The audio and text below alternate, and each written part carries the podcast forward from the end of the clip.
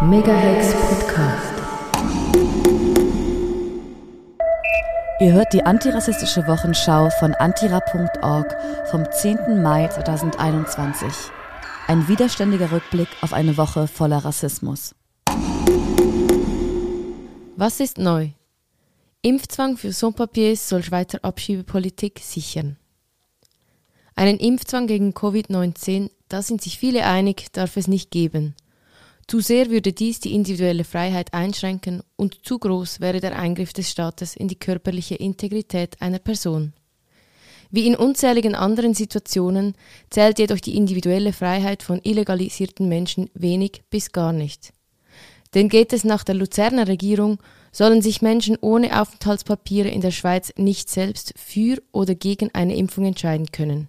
Nein, sie sollen unter Zwang geimpft werden, um die brutale Abschiebepolitik der Schweiz nicht zu gefährden. Denn ausgeschafft werden kann in Zukunft wahrscheinlich nur noch, wer geimpft ist. Die Luzerner Regierung schreibt deshalb in der Vernehmlassung zur Covid-Verordnung im Asylbereich, dass eine gesetzliche Grundlage für Zwangstests im Asylbereich zwingend sei. Es bleibt zu hoffen, dass dieser Vorschlag in den nächsten Wochen von verschiedenen Stellen kritisiert wird, bevor er sich unbemerkt in eine gängige Praxis umwandelt. Denn die Verabreichung eines Impfstoffs mit physischer Gewalt stellt einen schweren Eingriff in die körperliche Integrität einer Person dar. Er kann mutmaßlich nur mit erheblichem Einsatz von Zwang und Gewalt durchgeführt werden, beispielsweise Fesselung oder Fixierung des Kopfs.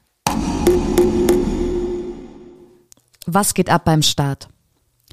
SEM, Staatssekretariat für Migration, lässt Gewaltvorwürfe gegen Sicherheitspersonal untersuchen und hetzt gleichzeitig gegen linke Aktivistinnen. Recherchen der SRF-Rundschau, RTS und WOTS haben gewalttätige Übergriffe von Sicherheitsmitarbeitenden gegenüber Asylsuchenden publik gemacht. Das SEM reagiert endlich, suspendiert Mitarbeitende und leitet eine Untersuchung ein und versucht parallel die Debatten zu verschieben. Seit mehreren Wochen berichteten diverse Schweizer Medien über gewalttätige Übergriffe von Sicherheitsmitarbeitenden auf asylsuchende Menschen in Unterkünften. Nun sind Tonaufnahmen veröffentlicht worden, die eindeutig beweisen, wie das Sicherheitspersonal Rapporte fälscht. Und dass es sich bei den Übergriffen nicht um Einzelfälle, sondern um strukturelle und systematische Gewalt handelt. Bewohnerinnen von Asylunterkünften wurden misshandelt und teilweise spitalreif geschlagen. In den Rapporten der Sicherheitsmitarbeitenden der Firmen Securitas und Protectas werden stattdessen Angriffe auf das Sicherheitspersonal festgehalten, welche diese angeblich abwehren mussten. Die Tonaufnahmen belegen, mit welcher Skrupellosigkeit die Wahrheit verfälscht und Asylsuchende gezielt als gewalttätig dargestellt werden. Mario Gattica, Chef des Staatssekretariats für Migration, SEM, windet sich wochenlang eindeutig Stellung zu den Vorwürfen zu beziehen. Stattdessen wurden die Aufarbeiten gezielt verschleppt, die medialen Recherchen verzögert und das SEM versuchte, die Debatte zu verschieben. Weg von den Verfehlungen der Sicherheitskräfte hin zu angeblichen Attacken auf SEM-Mitarbeitende. Ein Vorstoß, den Medien wie der Blick natürlich gerne aufnahmen, um wieder einmal vor einem linken Mob zu warnen. Die systematische Gewalt gegenüber Asylsuchenden wird von antirassistischen Gruppen und Kollektiven seit Jahren dokumentiert und angeprangert, so zum Beispiel in Basel im Besslergut. Doch anstatt die Vorwürfe schon viel früher zu untersuchen, prangert das SEM angebliche politisch motivierte Angriffe gegen sein Personal an. Ein geschickter Schachzug, auf den viele rechtsbürgerliche Medien und PolitikerInnen hineinfielen. Dass es nun endlich eine externe Untersuchung durch den Altbundesrichter Niklaus Oberholzer gibt, ist ein erster Schritt. Dieser reicht aber bei weitem nicht. Es braucht zwingend eine externe Beschwerdestelle, wie sie auch die Schweizerische Flüchtlingshilfe SFH seit Jahren fordert. Diese wird vom SEM nun geprüft. Mit blankem Hohn hält das SEM am Ende seiner Medienmitteilung fest, dass Asylsuchende auch jederzeit freistehe, Zitat, eine Strafanzeige einzureichen. Blöd nur, wenn die Unterkünfte total abgelegen sind und der Rechtsschutz in den Verfahrenszentren für strafrechtliche Schritte nicht zuständig ist. Außerdem müssen nicht, nicht nur die nun dokumentierten Übergriffe überprüft werden. Es braucht eine unabhängige Untersuchung und ein Monitoring der strukturellen rassistischen Gewalt im Schweizer Asylsystem. Die Zustände sind schon lange untragbar. Nun müssen endlich Taten folgen. Rassistische Vorlagen in der Sondersession des Nationalrates angenommen. Vom 3. bis 5. Mai fand die dreitägige Sondersession des Nationalrates statt. Zwei äußerst rassistische Vorlagen wurden dabei angenommen. Handydaten von geflüchteten Personen dürfen neu ausgewertet werden und das DNA-Profilgesetz wurde verschärft. In der Sondersession vergangene Woche stimmte der Nationalrat einen Gesetzesänderung zu, welche das Staatssekretariat für Migration dazu befugt, Handydaten von geflüchteten Personen auszuwerten, welche keine Ausweispapiere vorlegen können. Das SEM das Staatssekretariat für Migration erhält vollen Zugriff auf sensible und sehr persönliche Daten. Alle elektronischen Geräte der geflüchteten Personen können vollständig durchsucht werden, um Informationen über Identität, Nationalität und Reisewege der Personen zu finden, eine massive Verletzung der Privatsphäre und Grundrechte von geflüchteten Menschen. Diesen Eingriff begründet der Nationalrat damit, dass die oft fehlenden Angaben zu Identität und Herkunftsland bedeutende Informationen für den Asylentscheid seien. Dabei haben zwei Pilotversuche gezeigt, dass in den wenigen Fällen, Zitat, brauchbare Informationen gefunden werden. Ein Blick ins Schweizerische Strafgesetz zeigt die Absurdität dieses Entscheides. In der Schweiz dürfen nicht einmal bei schweren Straftaten die Daten von verdächtigen Personen ohne richterlichen Beschluss ausgewertet werden. Einmal mehr zeigt sich, wie geflüchtete Personen in der Schweiz als Menschen zweiter Klasse behandelt werden. DNA-Auswertung ermöglicht rassistische Phänotypisierung. Am vergangenen Dienstag hat der Nationalrat zudem der Verschärfung des DNA-Profilgesetzes zugestimmt. Damit können neu aus DNA-Profilen Hinweise auf äußerliche Merkmale wie beispielsweise Haar oder Hautfarbe oder Alter herausgelesen werden. Diese Methode der Phänotypisierung ist dabei zutiefst rassistisch. Zitat Sichtbare Merkmale einer Person werden mit derer Herkunft in Verbindung gebracht.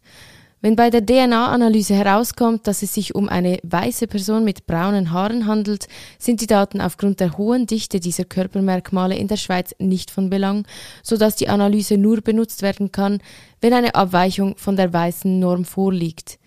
Die Methode liefert also vor allem Stoff für die Stigmatisierung aller Menschen, die außerhalb der weißen Norm verortet werden. Zudem werden sie diskriminiert, denn durch die Methode werden Nicht-Weiße einem Generalverdacht durch die Ermittlungsbehörden ausgesetzt werden können. Zitat Ende. Das ist, äh, war ein äh, Zitat aus einem älteren äh, Ausschnitt der Antira Wochenschau. Gefordert wurde diese Verschärfung vom ehemaligen Nationalrat Albert Vitali von der FDP Luzern.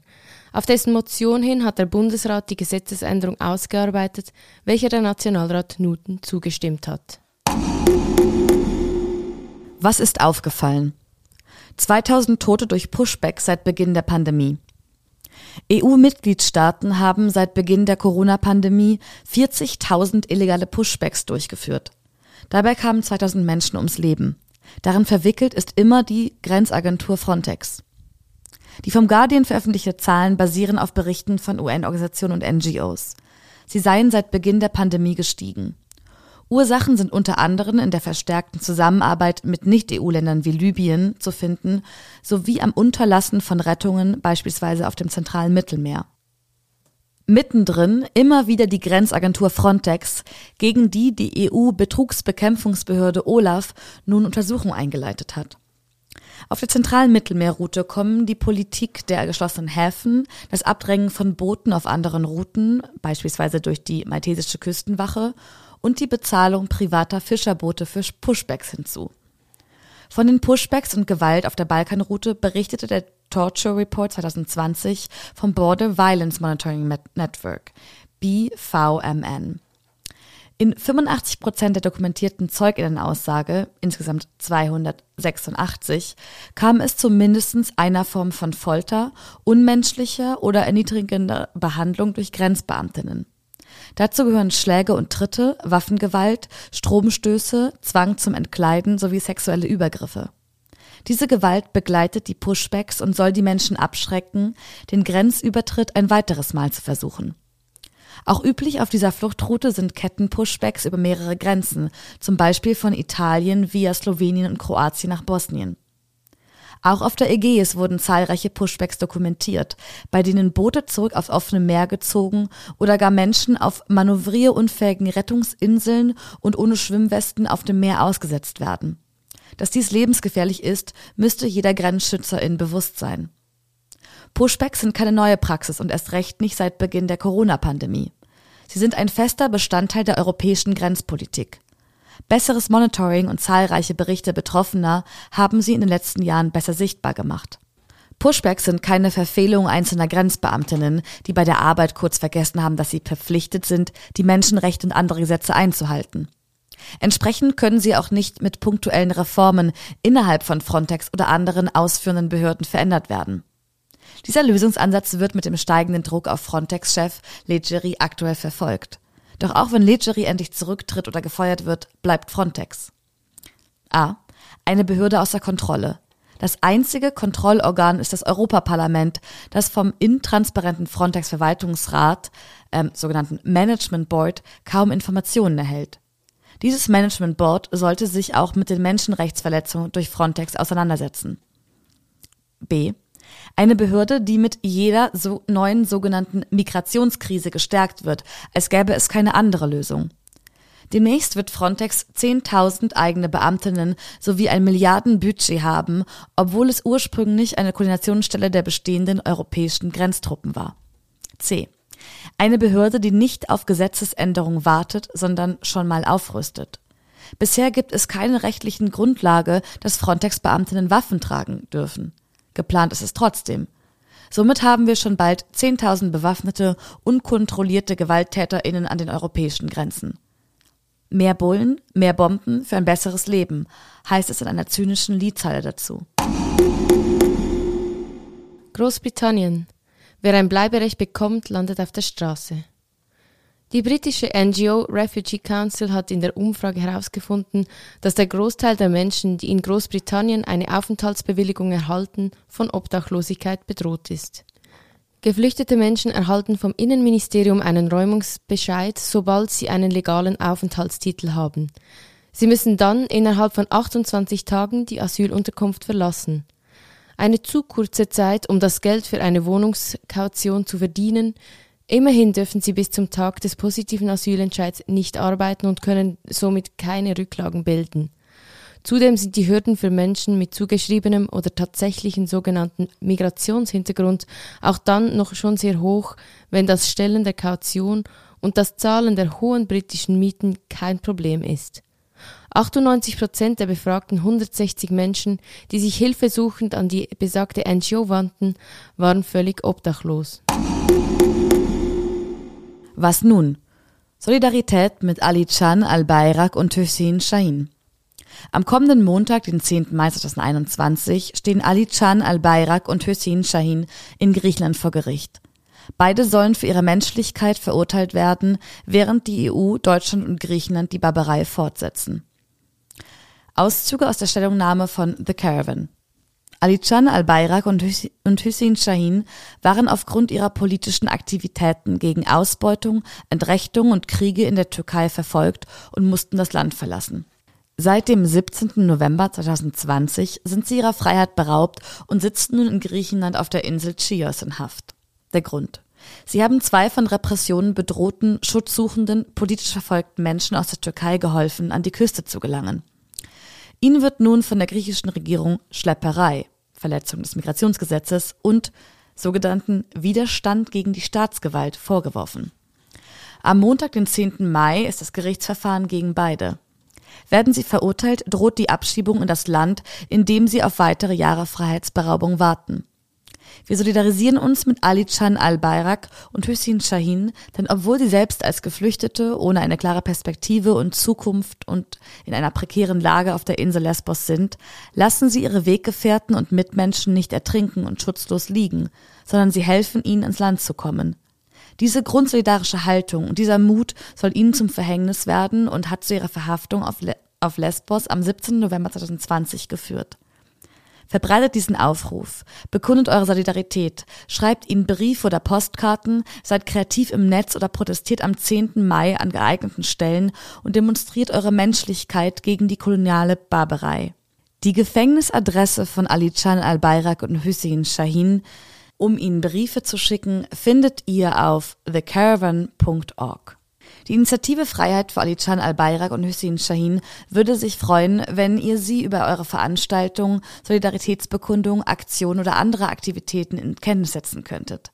Schreibt doch eine E-Mail an freealbayra@shahin at gmail.com. Und die komplette Erklärung findet ihr auch auf thecaravan.org. Wo gab's Widerstand? Contest of Shame, Frontex Fotowettbewerb boykottiert.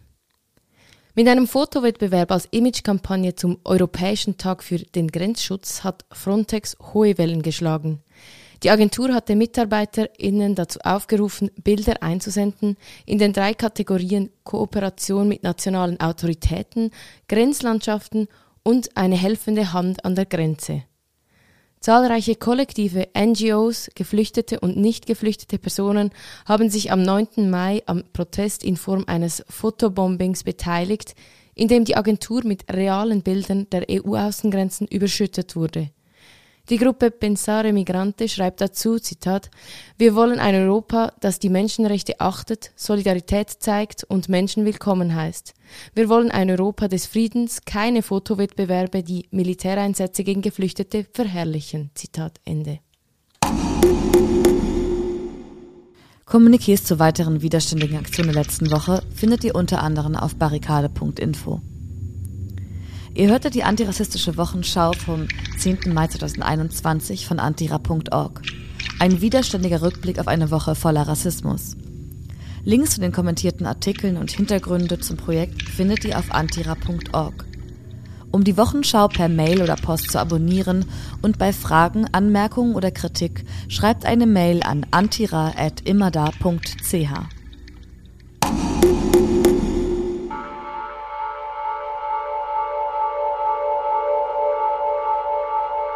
Megahex Podcast.